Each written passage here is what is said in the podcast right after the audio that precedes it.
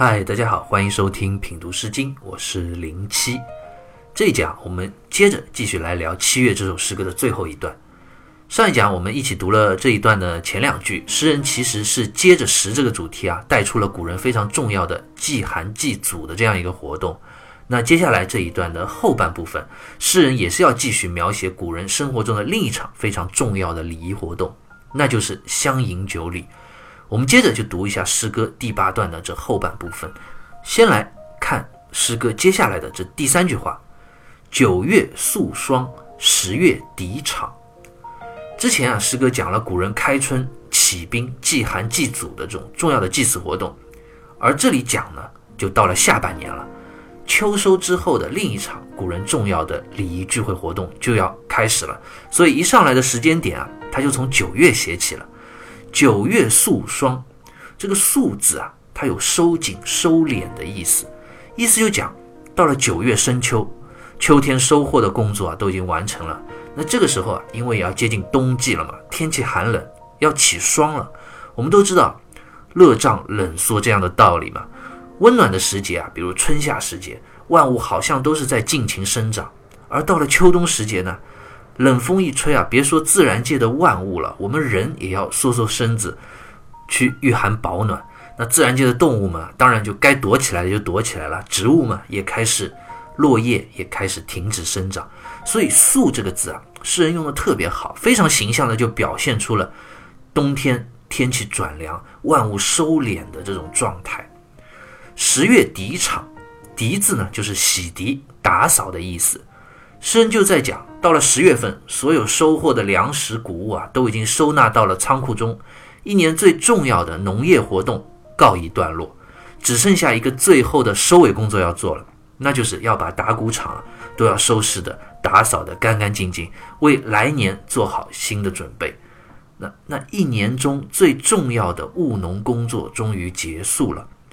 农民们望着自己辛勤劳动一年的这种丰硕的成果，当然要有一个重要的庆祝聚会的活动。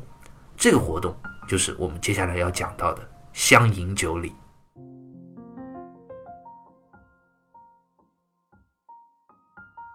说到相迎酒礼呢，就不得不提一下它的起源和发展。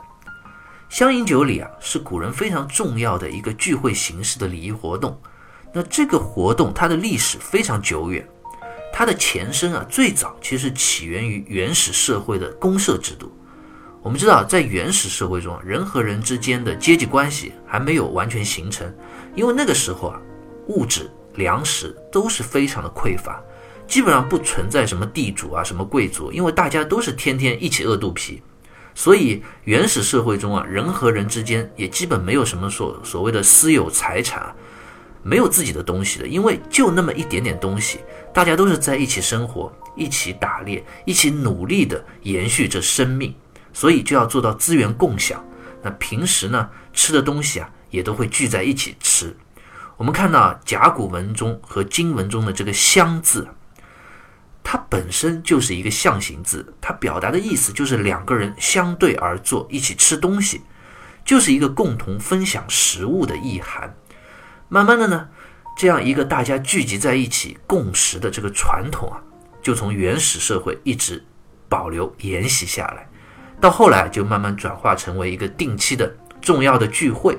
生活在一个群落中的人嘛，他们定期就聚集在一起，一起吃个饭，并且聚会啊，同时呢，也可以一起商议一些大事。就是这样一个活动，它漫长发展的过程中啊，因为要一起吃饭，一起商议大事嘛。所以，一般在这样的活动中，群落里的长者或者老人他就比较有发言权了。那一起吃饭的时候呢，老人老者可以多吃点；一起商议大事的时候呢，老者的经验和意见啊，也都更显得有权威性。因此，慢慢的，这样的一个聚餐共识的活动啊，就成为了一个古人一年中非常重要的一个敬老的礼仪活动。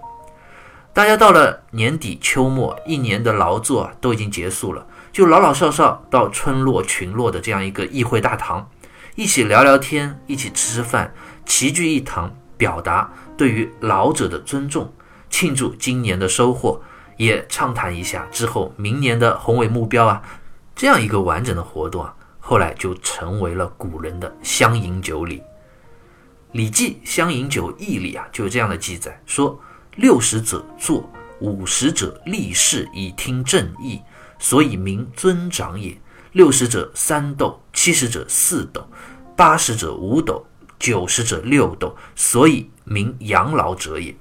意思就讲啊，古人在举行乡饮酒礼的时候啊，六十岁的老人他是坐在那里的，那五十岁的呢就站立在他的身边啊陪侍，然后听候他的差遣。这其实就是表达了一种长老有序，展现这种尊老的美德了。而且不仅如此啊，大家一起吃饭的时候呢。要给六十岁的设菜肴三斗，七十岁的呢四斗，八十岁的五斗，九十岁的六斗。这里的这个斗字啊，指的就是古代盛放菜肴的这样一个器皿。这就讲年纪越大的吃的菜肴越多，当然也是用以表明对老人家的尊重。《论语》里还有这样的记载，说乡人饮酒，长者出，思出矣。意思就讲孔子。他在乡饮酒礼的那一天啊，一定要等到这个乡里村落里的老人们都出门了，他才出门。其实表达就是孔子对于老者的尊重。所以，我们看乡饮酒礼，从原始时代的古人一起吃饭共食的这种简单的活动，演化到周代，已经成为了一个以尊老为重点的大家一起的聚餐礼仪活动。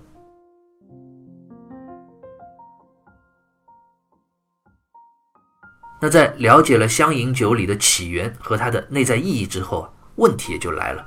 古人举办乡饮酒礼，一起共食，那他们吃点什么呢？另外，这么重要的聚会活动又是在哪里举行的呢？关于这些问题啊，我们就接着往下读这首诗歌：盆酒思乡，约杀羔羊，祭比公堂，称比四公，万寿无疆。盆酒思乡。约杀羔羊，我们看诗人这里马上就写出了乡饮酒礼中需要准备的美味佳肴是什么了。首先，当然要有酒啊，要不然也不能称之为乡饮酒礼嘛。但是酒可不是一个人喝的酒，盆酒的这个盆字，毛氏里就解释说，两尊约盆，意思就讲一对酒杯，两个人喝，一起喝，那才叫盆酒。盆酒思乡，当然就是在描写大家准备要去参加乡饮酒礼了。这时候啊，要先提前多准备一些酒杯，多准备一些美酒。那除了美酒，还要有什么呢？接下来约杀羔羊。我们看羔羊这样珍贵的肉类荤菜，在这里又出现了。如此重要的活动，当然也要好好享受一番，所以要宰杀羔羊，为乡饮酒礼的举办准备好这种荤菜，准备好美味。好。那有酒有肉了，到哪里去举办乡饮酒礼呢？接下来一句，祭比公堂。祭呢，就是登上的意思；祭比公堂，就是登上公堂举办这样一个礼仪活动。但是读到这里，历来有很多诗经的解读啊，也有一个误读，就这里的这个公堂两个字，往往就被理解为贵族的宫廷之类的场所，其实并非如此。公堂二字，毛诗里就解释得清清楚楚。他说：“公堂学校也，其实指的就是古人的学校。那问题就来了，古人的学校难道不是用来念书的吗？怎么用来举办这种乡饮酒礼活动了呢？大家有所不知啊，古代的学校跟我们现在的学校，它在功能上其实有差异的。古人幼年十岁左右就出门上学了，上的先是小学，那到了十五岁，差不多是一个成年儿童。”就要到大学，在那里大学一直学习，学习到二十岁举行冠礼成年为止。诗歌这里所讲的公堂，其实指的就是古人的大学。古代大学啊，也被称之为辟雍，它在功能上跟我们现在的学校是有区别的。我们现在学校主要就是学习文化知识，但古代不一样。古代的大学除了文化知识啊，它还学习很多实践性的知识。一般来说啊。古代的大学，它建造的场地啊是在比较郊外的地方，然后四周环水，中间啊有一片高地，上面建一个像厅堂一样的草屋，然后啊附近又有广大的园林，园林中有鸟兽啊，那边上的水池里呢也有鱼类这样的动物，所以古代的大学啊，他们除了文化课之外，主要的功能其实是培养六艺，礼乐射御书数这六种比较具有实践性的技能。学校边上这种园林啊，里面的动物啊，就是用来练习驾驭马车，然后狩猎这样的技能的。那除了作为这些文化课或者实践技能培训的场所之外啊，古代大学啊，它不仅仅是古人学习的一个地方，更是古人集体举行礼仪活动、集会啊、聚餐的这样一个地方。学校建筑的形式啊，它本身就是像一个礼堂的样子一样，所以具有礼堂会议厅的这样一个性质在里面。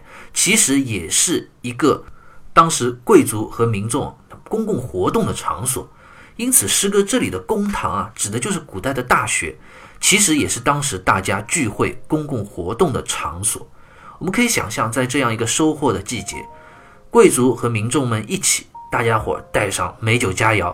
在学校的这个礼堂里啊，欢聚一堂，大碗的喝酒，大口吃肉，共享美食，欢欣雀跃。当然，这么重要的场合，绝对不能只是吃吃喝喝这么简单。肯定大家对于来年和往后的生活啊，也要有一番真挚美好的祝愿嘛。所以，接下来诗歌的最后一句：“称比四公，万寿无疆。”称就是举起来的意思，四公呢是古人用的酒杯的名字。那这时候一定有一位长者或者一位贵族领袖啊，带头招呼大家一起，我们共同举起酒杯，然后啊，众人异口同声一起说出心中那个最美好的祝愿：万寿无疆。这里讲万寿无疆，当然首先因为古人相饮酒里的主要内容之一啊，就是敬老嘛，因为敬老最好的祝福就是万寿无疆。其次呢，也是表达人们对于生命生生不息。生活越过越好的这种美好的期待，而整个七月这首诗歌，就是在这样一句欢乐绵长的美好祝福中，画上了一个最圆满的句号。那读到这里啊，我们七月这首诗歌就已经完完整整的都读完了。那关于七月这首诗歌，还有什么值得去思考、去总结的呢？这一点啊，我们在下一期对这首诗歌的完整的品读。我们再和大家一起做一个简单的思考和总结。好，下期再会。